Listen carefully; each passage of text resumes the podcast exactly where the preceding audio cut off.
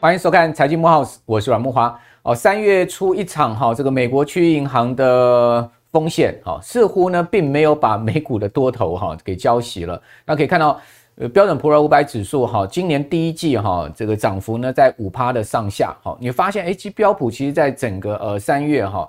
呃，其实呃，下半月已经大幅的收复哈，上半月因为系股银行啊，美国区域银行风险啊所呃造成的一个跌幅哈，几乎是大半收复了。另外，呃，纳斯达克指数更强哈，它是全数收复了这个三月上半月哈，美国区域银行危机以来的一个下跌，而且纳斯达克指数已经创六周新高了哈，它呃今年第一季的涨幅更胜这个标准普尔五百指数哈，所以从美国股市哈似乎。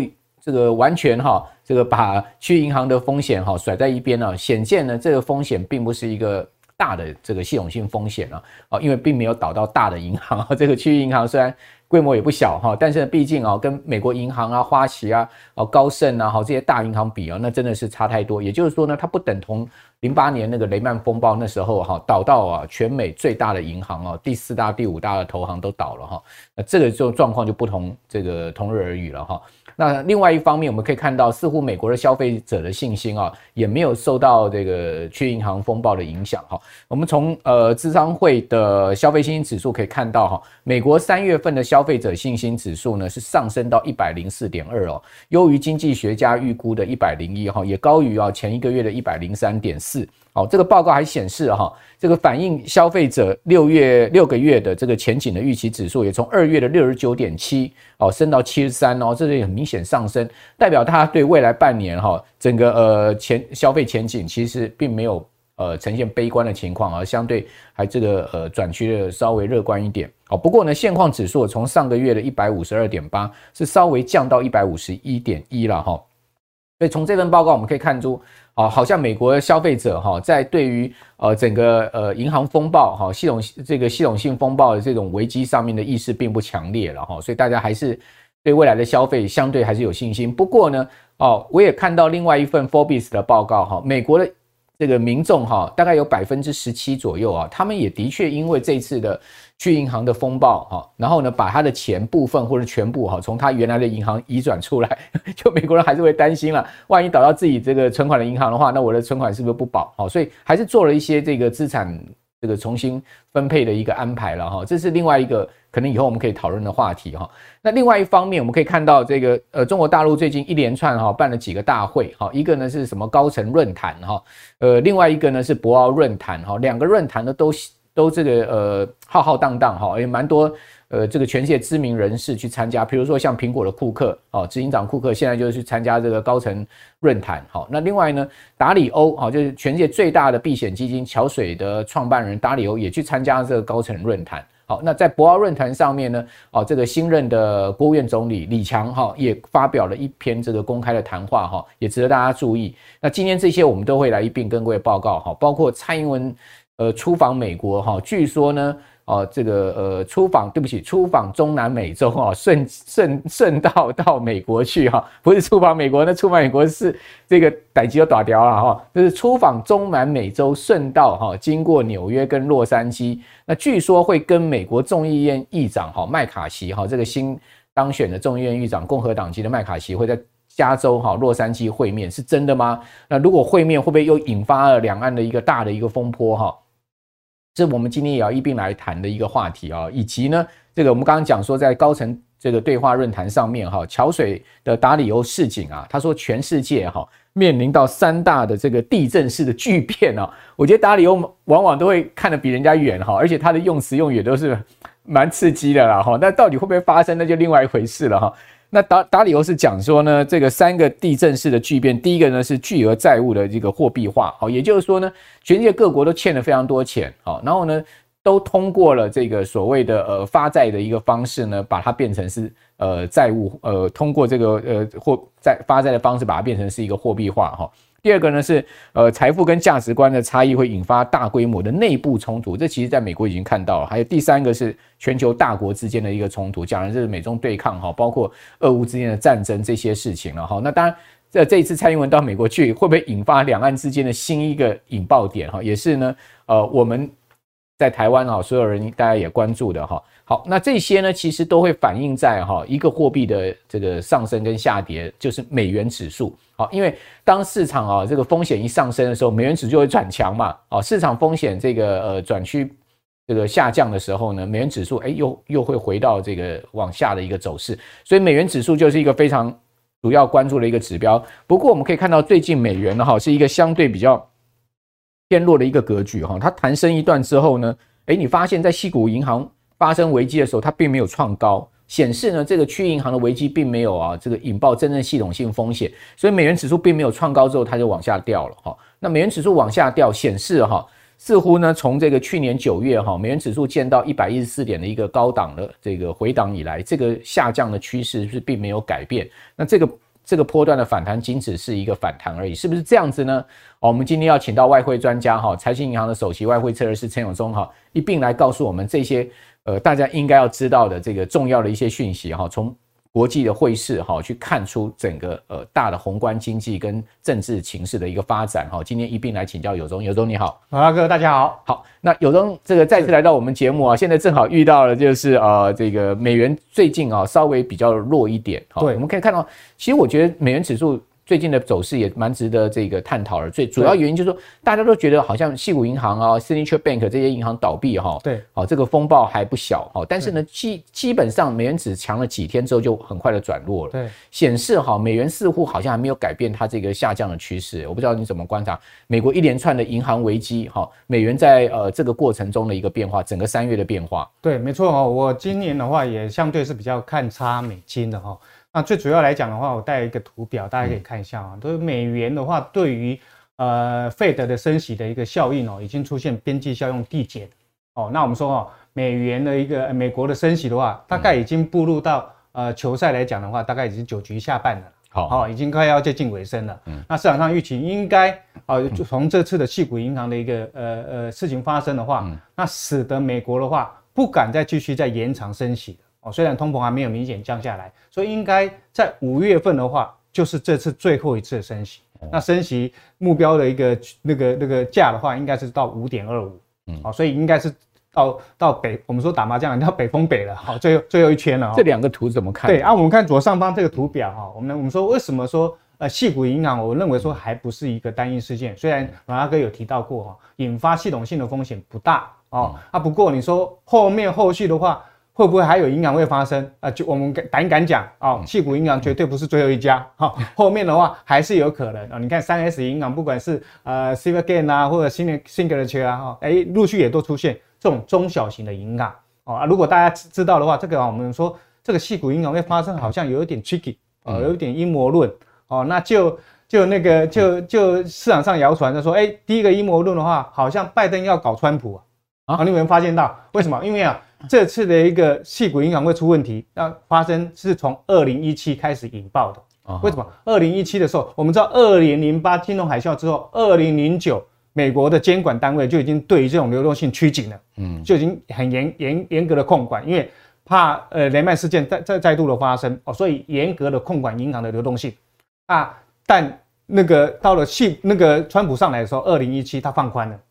两千五百亿以下的中小型银行，它放宽的监管，嗯，那所以才会出现这次细股的银行的一个，所以是川普大门一开，两千五百亿美元这个资产规模的银行不受监管。对，你看川普最近急急急的要争取共和党的提的提名啊，哎，可是这个礼拜最新的消息是川普被起诉了，对，因为丑闻案了哈，有有可能会被招招妓的事件被被法院提起诉讼了，有有有可能会。被那个逮捕哎，这个我我觉得感觉感觉上就是很明显，就是拜登一直要搞川普嘛，不希望川普再再度的出现。还有这个阴谋论呢？对，这这第一个阴谋论。第二个阴谋论的话来说，好像也是美中之间的一个角力的序曲啊。啊，为什么？因为细谷银行的话，我们知道里面里面的存款的存户里面啊。它是在啊，矽谷里面，华裔的科技人蛮多的哦。存款的话，几乎占 十五趴到二十趴。还有那个第一共和也蛮多华人的。对对对啊，所以这你看，他东买西买还是华人来买，所以他又卖给那个那个那个第一那个那个第一公民了哈。那第一共和的话也是哈。那我们说为什么说哎是美中之间的角力？大概可以发现呢，哎，矽谷银行跟中国的关系非常好。矽谷银行的高层啊。到中国访问的时候，哎，是中国帮他开绿色通道哦，哦，是有前导车在帮他引导，跟马英九出访中国一样哦，有前导车帮他引导，哦，然后他可以跟中国的行长、央行行长是坐下来吃饭的，他的地位等同是大行啊，等同是美国银行啊、摩摩摩根斯坦利啊这种大行的一个高盛啊这种大行的规格。那你说为什么这么小的一个中小型银行，两千五百亿以下的银行可以等同受到这么大的那个？那当然就是因为跟中国关系好，所以它可以跟中国呃很少数这种中小银行可以跟中国的浦发银行在上海成立。矽谷浦发银行，对对对，哦，所以我们才知道说，哎，其实这个行为故意要给他爆出来的，嗯，尤其在升息前故意要给他爆出来。哎呦，这个阴谋真的是不少哎。对，所以我们发现到说，哎，为什么会这样哈？那我们要我们要留意一件事情，为什么可以爆？因为美国的长期利率跟短期利率出现倒挂。对，我这个图表哈，大家看这个柱状图的话，绿色的柱状图代表十年减两厘的一个。诶，一个一个 spread 一个差价，嗯，那差价的话，其实这三季来都已经成了成为倒挂，都是负的，嗯，也就是说，短期利率居然还比长期利率高，因为升息的关系，暴力升息的关系嘛，那这个的话会严重的减损到银行的经营。为什么？银行我短期收到了钱，哇，我都要付很高的存款，可是我贷款利率都贷款，因为长期我去投资了哈，投资金融债的话，哎，居然长期利率是低的，所以等于说我收一笔存款，如果转投资长期投资的话，我是做一笔赔一笔啊，嗯，所以这个会长期轻。侵蚀到哈银行经营的困境，OK，所以我们才会说哈，那这个要留意啊，这个要留意说，哎，这个有可能还不是短期可以解决的。虽然短期哎有办法纾困可以解决，可是长期的话，这是一个隐忧。那当然，这个也代表说，对于美元的公信力大大的减损。嗯嗯。所以为什么我们发现到说，哎，美元好像二月弹上去，三月就跌下来了？对，哦，最主要有这样的一个原因。再来，我们发现到去年的俄乌战争也是出现一个很明显的变化。哦，俄乌战争的话，美国透过 Switch 的一个一个一个货币交换的方方式，把美元哎、欸、武器化了哦、喔，用美国来修理什么？修理俄罗斯。是。那当然，这个的这这个动作一出来的话，也引诱后面的、啊、各国各各。各个国家的央行的话，开始啊要去美元化啊。我们发现到三大隐忧，第一大的隐忧的话就是外汇储备的一个多元化。对哦，从诶其其实外汇储备的话最高啊，美国的历史资资料最高的话是在两千零一年，也就是九幺幺以前哦，还没有九幺幺之前的话，美元在各国的储备里面最高，嗯，高高达到。百分之七十二点七，嗯，那后来九幺幺之后，大家发现到说，哇，原来最安全的华尔街不是最安全的一个，纽约不是最安全的金融金融市场，开始啊，哎，有恐怖事件了，大家紧张了，就开始撤出了。所以经过这二十年来，其实。美元的一个到去年为止，美元在各国里面的外汇储备已经降到低于六成，到五十九点八了。哦，是哦，哦，二十年来已经减损十三趴，而且还有这个一九九九年一月欧元上路嘛。对，那就是因为欧元上路了，哦，所以大家不是放一些欧元，哎，不是全部都是要压美金的，开始改放欧元啊、英镑啊、日元啊，甚至二零一六中国也上路了，哦，那个 IMF SDR 也上路了。所以中国也上来了，从以前的一趴变成现在变两趴了哈。那第二个我们要了了解到说，哎，大家纷纷在减持美债哦。那去年最最严重，减持美债大概是哦这个近年来最大的这个手笔。为什么减持美元这么多？因为本来啊，在二零二二年以前。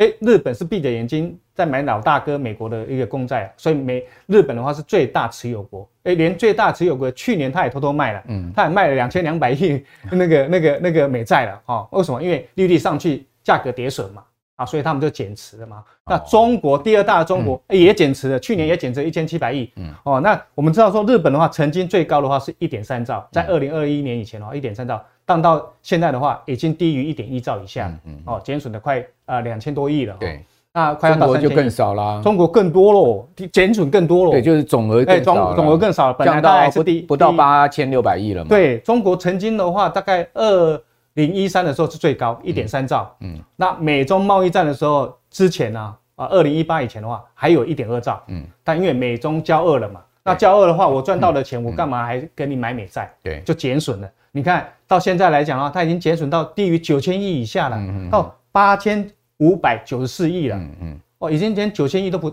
哎，九千亿美金都不到了哈。所以显然来讲的话，是说各国都在减持美债的话，当然美元的地位就不保了。第三，我们要留意，哎，货币的结算也开始绕过美金了。嗯，尤其去年的俄乌战争最最明显。所以我们就讲说去美元化的大浪嘛。对，那你说各个国家有没有想要依赖依赖那个那个俄俄罗斯的那石油跟能源？当然要啊。印度就一直买啊。对，所以你看欧洲怎么办呢？欧洲表面上说不跟欧那个那个那个俄罗斯买，跟私底下欧洲的企业还是偷偷在买啊。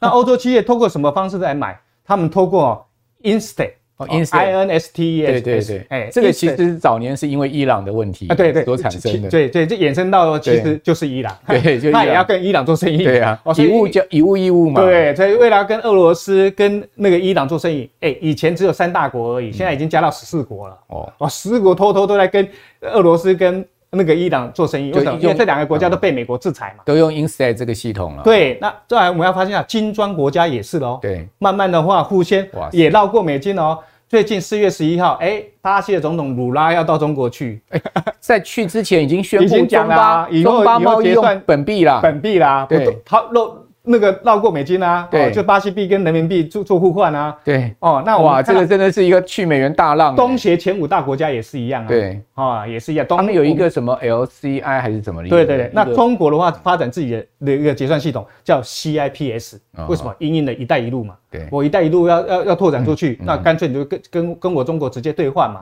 那俄罗斯受到美国制裁，他自己也发展他自己的 SPFS，嗯这个这个系统。那再来我们发现到近近年来的话，中东石油，哎，最大买家是谁？中国。嗯，那中国现在要去跟中东买石油，是用什么买？用人民币买。嗯，绕过美金的哦，所以种种的一个因素看起来的话，感觉上啊，慢慢的在去美元化了。哇，这个美元霸权一旦动摇的话，那其实对台湾也有很大影响。是哈，因为呵呵 这个呃台币都是跟着美元在走的哈，这个是影响非常深深远哈。我也看到今天最新的消息啊，这。东协十国最近在召开会议嘛？是，他们第一个讨论的议题就是说，怎么在东协里面哈要去美元呢？对，好要多使呃怎么样呃，而且还要呃逐步的去去那个 Visa 跟 Mastercard，对，他们要逐步的淘汰 Visa 跟 Mastercard，然后用用用本国的信用卡哦。这个其实是全世界整个区域经济哈，现在目前在呃发展的一个趋势跟方向，是去美元化很重要的一个事情哈。那可以可以看到，央行也示警了哈，就是说呢。美元主导的地位真的是在受到威胁，这是中央银行的说法哈。他说呢，全球国际支付的主要货币的占比哈，大家看到美元是在二零一八年是占比三十九点三，到二零二二年虽然上升到四十一点三哈，但是各位有没有发现？好，呃，这个日元是大幅下降，从三点四降到二点六。另外，人民币就像刚刚有中讲的，它。的占比是在提升哦，从一点八增加到二点三。那欧元呢，从这个三十四点一呢上升到三十五点七。英镑很明显的在没落哈，从七点二掉到六点五。所以你可以看到，全世界主要货币哈，他们在从二零一八年到这个去年哈，他们出现了一个很明显的这个呃这个的地国际地位上面，然后国际货币位置上面的一个变化哈，这是值得注意。另外还有就是说这个抛售美债的这个问题。哦，你想看嘛？如果说呢，这个美国动辄把美元当成武器化哈，那当然全世界 一定会感觉芒刺在背。最近啊哈，马斯克就在推特上哈回答一个呃这个 Capital 哈有一个小型私募基金一个呃这个老板的一个问题，就是说，诶这个去美元化这件事情啊，是不是值得注意？马斯克就这样回答哈，一那个伊隆马斯克啊，他说呢。美国啊，对其他各国太严厉了哈，这个所以呢，全世界各国大家都想要开始去美元化。他说这是一个问题。讲白话，你这美国把全世界各国其他国家很多都搞火了，所以大家开始纷纷不要用美元哈，所以抛售美债也变成是一个进行式哈。去年不只是这个日本跟中国哈在抛售美债，事实上全世界主要央行去年减持美债六趴哦。对，全部加起来大概是六趴，这是美国财政部公布的。当然最最多的还是日本，好，跟中国那加起来将近四千亿美金。好，所以在这样的状况下，就是说，那这个老二货币哈，这个欧元会不会抬头呢？讲实在，欧洲也有它自己的问题。好，这个德意志银行的 CDS 标高，大家一一度担心说，哇，这个规模一点三兆欧元的这个德国最大银行会不会继瑞信之后啊，也要出问题？好，所以这是欧洲的问题。另外呢，就是说。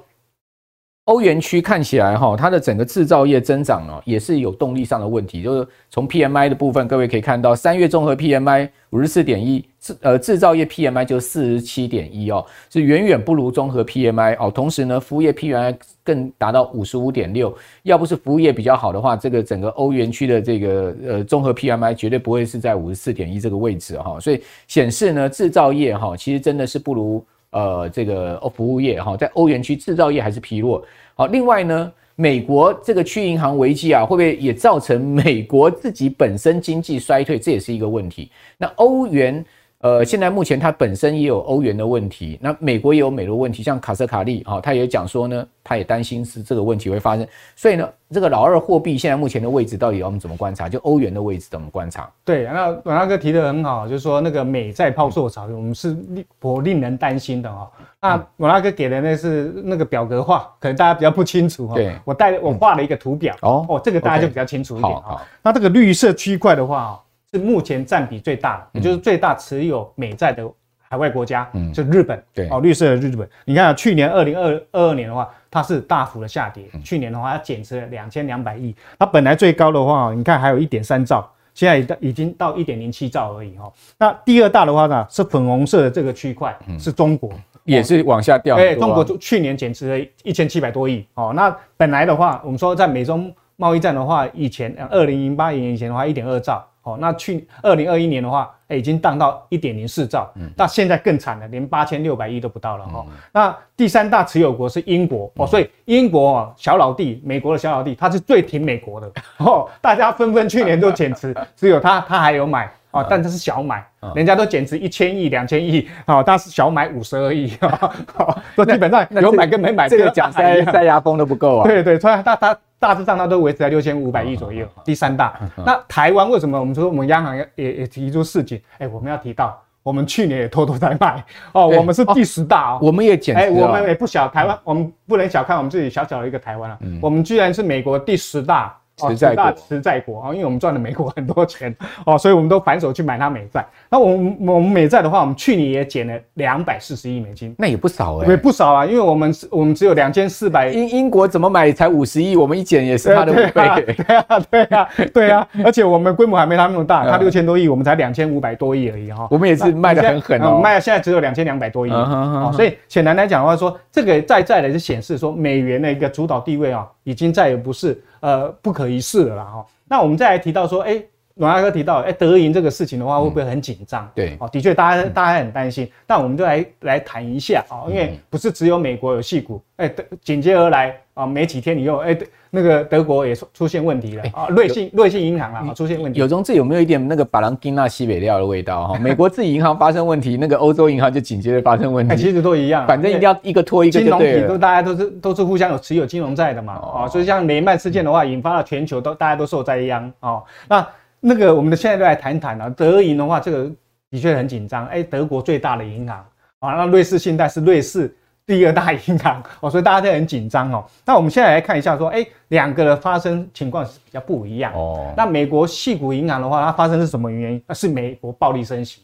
那我们刚才提到过，矽谷银行本身的一个操作，哎，因为放宽的关系嘛，本来来讲的话，我们我们我们台湾一般银行的正常经营是说，哎，我们收到存款有没有？我们贷款的话，哎，大概会占占六成，对不对？哎，金融投资的话，顶多三成而已。哎。那这个矽谷银行刚好颠倒，哎、它金融投资居然高达快要六成，哦，那贷款只有三成啊，那很奇怪啊，你所有六成的一个压力全部曝险在金融市场上，所以一旦利率一调升，债券大跌大跌，当然人家马上要提款，你就。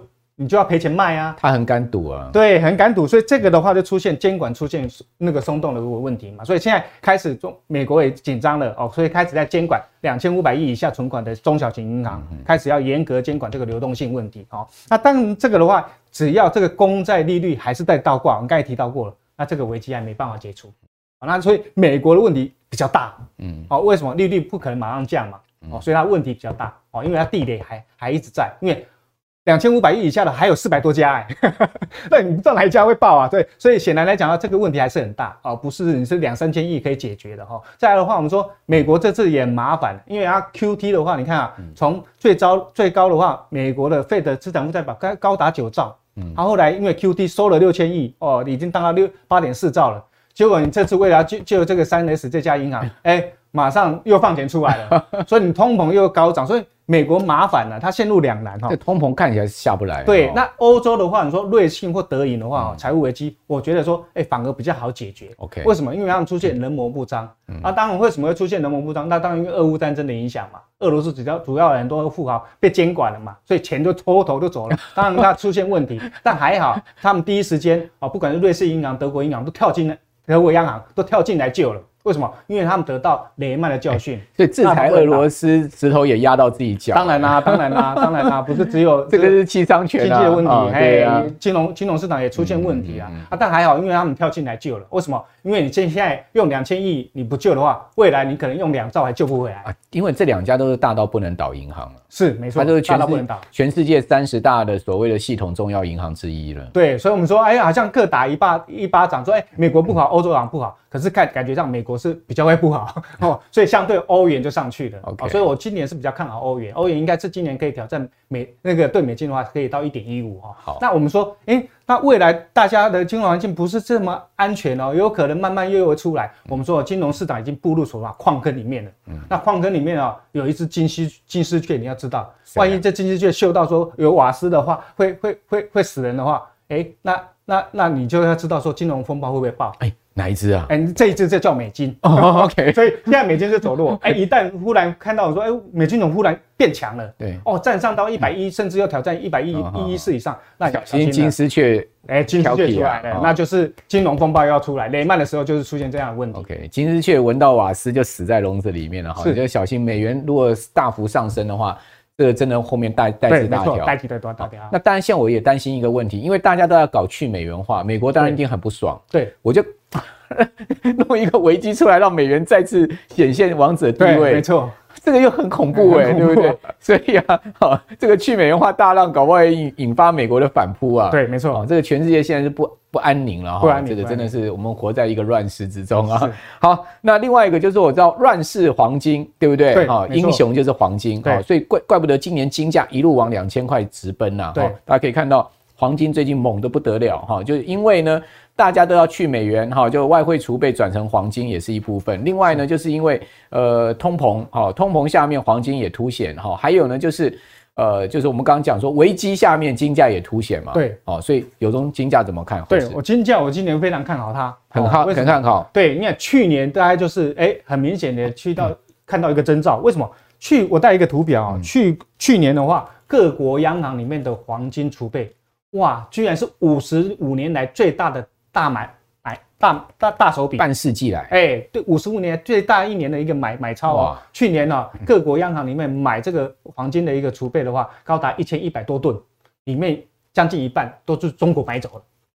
哦，我们来看，我们好像央行的黄金储备才几百公吨而已，对不对？对，然后四四四百多嘛，四四五百嘛，所以买了我们央行储备的这个一两倍，哎，对。呃，我们现在外我们储备还算算算蛮低的，我们黄金储备占我们的外汇存底里面大概是呃八趴以下，太少了，太少太少太少。那央行要不要继续买啊？哎呀，最主要因为反正我们的我们的台湾的债，外国人也不敢买嘛，啊，所以说实在黄金不需要储备那么高。台湾的在外国人不敢买。对，如果本本国的，因为我们不是一个国家嘛，啊，所以呃有些人会怕台湾的台湾的啊那个。那你们银行体系买了那么多，所以我们都我们都银行自己自己买啊，自己买自己的国债，自己吞就对了，就跟日本那自己国家自己救啊，记得哈。那我带一个图表，大家也很明显看到，对，黄金储备哈，那那个慢慢在取代美金，怎么说？你看哦，为什？美国的话是全球持有黄金储备是最多的，是它有八千一百多吨。对啊，它占占它的那个外汇存底的话是六十六趴。那一般大国，英国啊、德国、意大利，哎、欸，都是六十六趴。美国很尖呢，他自己存了那么多黄金。哦，为什么他要存那么多？因为啊。他的外债很多人三成以上都是外国人持有，对。哦，所以他一定要占比一定要很高，不然的话人家不不愿意买你美美债啊，哦，哦，所以你的占比是被迫一定要高的，因为跟着你的外债啊，你本国的那个国家的一个债券是外国人持有的比重而定的哈，所以这种大国国家的话，它发行很多国际的外债，所以它的占比一定要很高。嗯，那我们发现到说，哎，这这四五年来的话，中国一直在偷偷一直在买，为什么？因为中国的黄金储备过低啊，嗯，它现在。去年大买五百多吨的话，也不过现在才超过两千吨而已，到二零五零吨而已，这么太少了。它外汇存存底的话是三点一兆嘞，只有美国的四分之一。对，所以它才它在约略大概在在一千四百多亿美金而已啊。占它的三点一兆来讲的话，它只有三点五趴哎，三点五。那你今天哦，中国人中国发行的国际债的话，外国人持有哦，中央债啊，外国人持有啊，超过五千亿美金。嗯，那以以现在来讲的话，你现在三点五都还不够。你起码你要拉拉高到三趴以上，也就是说你要再加十趴，加十趴的话，你可能还有两千两两两千吨，还要多一倍以上。所以我预预估未来的五年啊，中国还是闭着眼睛也得要买黄金。嗯，哦，所以在这样一个一个理论基础之下之下的话，那当然我们黄金市场有中国这一个潜在很强的一个买家一直在往上推升的话，加上美中只要不缓和的一天，哦，贸易不缓和的一天，大大概。美国哎、欸，中国就一定会减持美债去取代黄金了。哦，哎、欸，用黄金来取代美金了。好，所以大家都要分散这个外汇储备哈，到各种不同的这个资产类别上，那多分一点欧元，多分一点黄金，可能是一个趋势了，对不对？好，好，那呃，金价的走势你觉得会到多少呢？所以说金价的话，你要续报、嗯、啊，但大家讲说，哎、欸，那也不是盲目的一直在追高，对啊，对啊，哦，一直一直垫高，所以我我带一个图表给大家看，技术面，因为这五年来，二零一八一年的话。嗯黄金是从诶一千六百多块哦，一诶一千一百六十块哦，一路的上涨到现在一度突突破两千块。对，曾经的话在一两年前的话还还到二零七零了哈。那这五年来都在多头，嗯，哦，为什么都是多头？我们也发现到就是美中贸易战的结果嘛。啊，中国一直在多多一直买嘛，因为它有很庞大的外汇存底啊，它要减持美债，它的所有的份额全部都转移到美。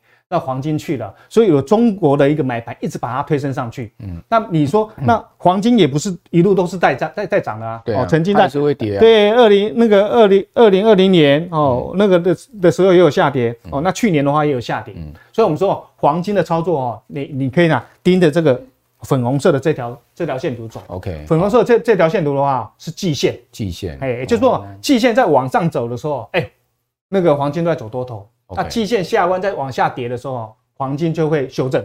那现在季线是在往上，那现在季线在往上走。OK，所以你呀，你这时候要做多，好做多。那那那那那你说那个那个这个不是买的就就不要处理啊？哦，你为了要创造你未来可能增加的更多的获利，哦，那你这样你要采波段操作。怎么波段操作？这个有点困难。多头市场的话，波段操作，哎，它有一个惯性，嗯，哦，就是哎，如果一个波段，哎。黄金的话，每盎司如果涨一百块的话，嗯，哎，它大概就稍微是一个波段满足点。哦，哎，所以涨一百的时候，你看先可以稍微先出场一下，OK，到整数，因为它是多头嘛，啊，所以它会 N 字形上去，OK，所以它会涨得多，跌得少，OK，所以你可以容许它涨一百的时候，你可以获利了结，那跌回来五十的时候，哎，你就进场接，OK，你就大胆的在进场接，为什么？我们说今年上看到两千块以上，甚至会到突破历史新高二零七零美金以上。好，最主要我说有有中国的一个买盘的一个挹注了哈，所以整体上来讲的话，我们说哦，建议的话，你说哎，那买黄金要买什么啊？那当然，如果要选择说即那个及时啊、方便啊啊，或者是成本相对比较低的话，那首选应该是选择黄金的 ETF，嗯嗯，好，或者是你到银行里面去买。啊，那个黄金的存折也可以，嗯，或者说你钱够多哈，你到好事多去买那一公斤的金条，好事多又买一公斤的金条，你知道最近那个网友都在网 网络上疯狂啊，说什么一公斤金条没没没没没个把个月都涨多少了哈，好像现在一条金条已经涨到快两百万台币了哈，一百八十几万台币，过去好像才。呃，几年前好像才一百万出头而已，涨了很多啊！金价这大涨哈，好事多那有一公斤的金条，好，但买回来不知道放哪里了，放家里也不安全，对不对？要要放金库啊，要放金库啊！那你还再去租个金库？对，哎呀，今天给欢乐哈。好了，还是这个呃，可能是纸上黄金比较。方便一点，对不对？方便啊。好，那最后要请教 日元了哈，因为最近这个呃，蛮多人到日本去玩了。对，啊，想说呢换一点日元哈，到底不知道什么时机换，有种日元后市怎么看？对，其实今年三月日元最强哦。对，所有货币里面日元升最多。今年三月多单看三月的话，对，那主要原因是因为啊，日本的会计账是三月制的。哦，所以每到三月的时候，当然就是它是相对是，哎，波段涨幅会比较高一点。这个也是一个机会。因为七月的话，它海外获利都要。那你不要不要在三月换日元啊？对，所以呃三月的话，你换换日元的话就比较会折损一点，你要趁日元相对贬的时候换一点。什么时候？那今年的话啊，你可能要趁早一点换。为什么？为什么？因为便宜的日元已经不见了。哦，今年的话，日元会相对比较走升，要留意。跟欧元一样啊，跟着他总裁换人有很大关系。四月八号，对，四月八号的话啊，他新任总裁啊，那个植田和男就要上来了哈。那黑田东彦会被换掉哦，那其实代表的话就是要可能由阴转歌啊，哎哎，由歌转阴了。为什么？因为黑田是比较偏歌派的，对，这是安倍经济学的起草人嘛。黑田是一个大歌派吧？对，大歌派。因为我们知道说，二零一二是当时的这个环境啊，就是安倍上来的一个环境的时候，那经济不好，嗯，哦，所以他为了要创造经济啦，哦，他属意让日元大贬，嗯，好，所以我带一个图表，大家也可以看哈。哎，日元如果大贬的话，会使得啊，它贸易账大幅的减持。所以你看啊，日日本的话，为什么二零一二的时候它要它要大贬？因为那时候日本面临通缩。哦哦，所以那个那个安倍的话，对，他极力的让日元大贬。那你看日元一大贬的话，哎，马上的话输入性通膨就来了。所以它本来通缩，马上就可以拉起来啊啊，和后边后后面来又又又掉下去了，因为虚的嘛，嗯，啊虚的。那整体上来讲的话，当然，哎通。通缩之后的话，大家把它变成通膨，嗯、那你日元的话，如果大幅的一个贬值之后，会造成什么？输入性通膨，嗯、因为进口东西变贵了。那输入性通膨之下的话，那当然把有办法把物价给带上去。可是另外一个损伤怎么来了？本来是顺差了，你贸易账是顺差了。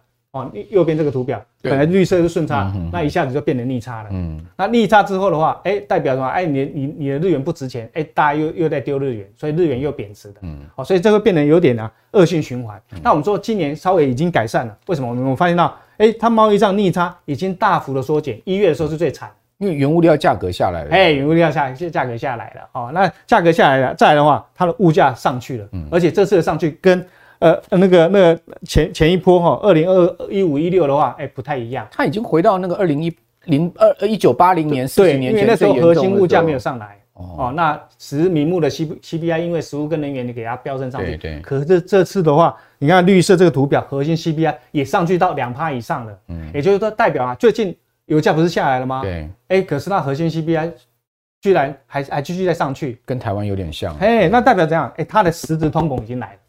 那实质通膨来，我们才发现到说，哦，原来他原原本的话，哎，黑田的副总裁是要接上来的嘛，啊，他们同样都是鸽派的，哎，居居然就换了相对比较阴的学者叫池田上来，那代表什么，整个日本政府已经慢慢要导向，就说，哦，我今年的施政的主轴要打通膨，那打通膨的话，就让这个阴的相对相对上来嘛，啊，所以四月八号上来的话，我们预期的，啊，他原本盯住的这个呃 YCC 就是殖利率曲线的话。会在之前也有放宽了，黑田之前的话要缴一个毕业证书，已经放宽一码。我们接接下来认为它它会再进一步放宽。那我们要留意啊，如果 YCC 曲线让它更进一步放宽的话，那代表怎样？你做空日元的成本会大增，也就是不是以前那么便宜的。那日本人是全球最大的融资货币，日本人藏富于民啊，他们渡边太太都最喜欢做什么利差交易哦，所以。以前借很便宜的日元，可以到海外去做投资嘛，做套利，尤其套美金嘛。诶，可是现在美金在走弱啊，啊，那美元的获利空间已经跟日元的获利空间没有那么大啦。那、啊、再来的话，你借日元的成本，诶，以前是没有什么成本，现在成本大增了，嗯，所以变成你赚不到很多钱，那成本又大增，开始啊，大家赶快赶快把美元抛掉，赶快回来把日元还掉。哦，所以资金回流了，回流的话会推升这一波，今年日元相对会走升。所以我来说啊，今年啊。便宜的日元已经不复见了哦，如果你要抢日元，要趁早，脚步要快一点。哦，好，要去日本玩的话，就先换了，对不对？哈，也不要管三月什么这个贸易啊，这个呃这个结算了，对不对？对对对对。好，好，那呃，刚一开始有提到说蔡英文要过境。洛杉矶有可能会跟麦卡锡见面啊？有没有可能？然后会不会引发两岸之间的剧烈冲突呢？啊，这个一定是可能会见面的哈，因为 proposal 什么都已经给美国了啊，然后美国教大家讲什么话也都讲好了哈，都已经看好了，所以基本上是应该不会出现的啊。以以以以蔡总统的一个一个习惯来讲的话啊，应该不会超过呃读稿机以外的呃言辞啊，所以 基本上来讲的话，他的言论应该还不见得会出现什么样的问题啊。那我们现在比较担心的是，哎，麦卡锡可。能也不会出现什么问题啊，庞培欧你就要小心了。庞培欧现在他是在野哦，他不是国会的一个，他要选总统哎哎对啊，所以他可能言论会非常非常激烈哦，他可能会打抗中牌哦。那这样的话会比较相对是一个比较不友善的一个举动了啊。所以，所以我们要盯住，就是麦卡锡跟呃蔡总统见面的话，他的言论怎么样啊？如果他言论上的话，哎，基本上比较缓和。那我认为说美国的方向现在在转变了，嗯，哎，这个气氛也比较不一样。长期以来这几年的抗中，今年下半年可能会改观哦，大家要留意哦。为什么？可能稍微要和中一点啊？为什么？你看叶伦苦苦哀求说要去美中国，为什么？因为他一直在减持美债啊，我我压力很大，我希望中国不要买，不要再卖美债了。但因为呃间谍气球的的的问题，害他不不要不要说不要说那个国务卿没办法去，连叶伦也没办法去哦。所以你看叶伦只要哪一天没办法去访中国，那这个头就很大啦。所以为了要跟中国慢慢要磨合一点，哎，希望你不要再搞我搞我金融市场的话，那慢慢的美中之间的话，从以前剑拔弩张，会慢慢变缓和。你你有没有发现到为什么之前要剑拔弩张？因为他要避免习近平上上台嘛。所以二十大以前的话，他是非常硬。可是现在已经城市已尘埃已经落定了，他已经是第三任皇帝了，就搞不掉习近平就对，对，搞不掉啦啊！所以你就只好蒙着头说啊，我就承认你了哈。啊，所以接下来的话，应该慢慢。慢慢趋于缓和，这也是为什么中国慢慢可以主导俄乌战争，当做和亲者哦，他可以再慢慢去拉拢这两个国家。美国背后还是得要跳进来，开开跳跳进来谈和了。所以我其实蛮看好，说今年下半年的话，可能俄乌也会稍微比较熄火，对，美中之间也会比较熄火哦。所以大致上来来讲的话，为什么我们看到这一次的一个马总统也到中国访问哦，这个很大的一个暗示，代表什么？中国不要不想来来硬的。啊，既然你有一个相对比较亲美的，哦、我也要让一让你们和缓一下，哎，要有一个和中的人过来来 balance 一下，也就是说，他要慢慢用什么？用和谈来取那来取代军事的对抗。嗯，对，怪不得台股在慢慢要突破万六哈，大家感觉起来好像那个 地缘政治很紧张哈，但事实上哈，地缘政治紧张是表面的，其实私底下已经是暗潮汹涌哈，在在往这个和谈的和的和解的方向走。好，你看嘛。呃呃，雷蒙多哈，美国那么强硬的商务部长跟叶伦都说要去访访中，中，对不对哈？嗯、你会看见这个势头也蛮明显。那俄乌战争，我个人觉得大概也打不太下去了。乌乌克兰看起来现在真的也打到这个呃兵穷马疲了哈。对，泽连斯基都要求习近平要要要去访对那个乌克兰了。看起来真的这个乌俄战争，俄罗呃乌克兰那个地方如果没有那个北欧的军援的话，他是绝对打不下去了。那俄罗斯不断的哈还是这个炮火猛烈。所以可以看到，就是说有非常有可能哈，最后双边还是要坐下来和谈哈。所以呢，在这样的状况之下，也许下半年我们会迎来稍微全世界和缓一点的这个稍微一点的世界和平。但大家不要想幻想太多哈，这个世界永远是动荡的。今天非常谢谢有忠，好，也谢谢我们所有观众朋友收看啊，我是阮木华。如果你喜欢我们的节目的话，请在六日早上准时收看我们的节目之外呢，好，也请把我们的节目介绍给您更多的好朋友。好，那我们就下次见了，拜拜。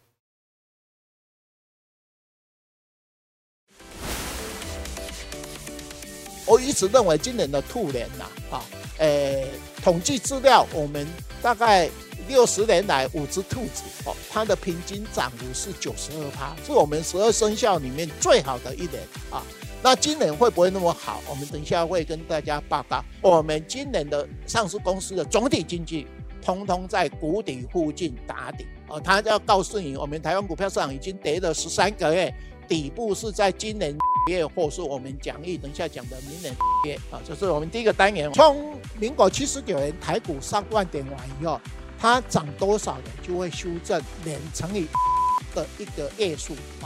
那这个啊，那是不是这样？我们知道，呃，目前已经第十四个月了啊。你会不会做微转，或是说还以盘带点？我们认为我们采用这个 这样做的一个神秘比例啊。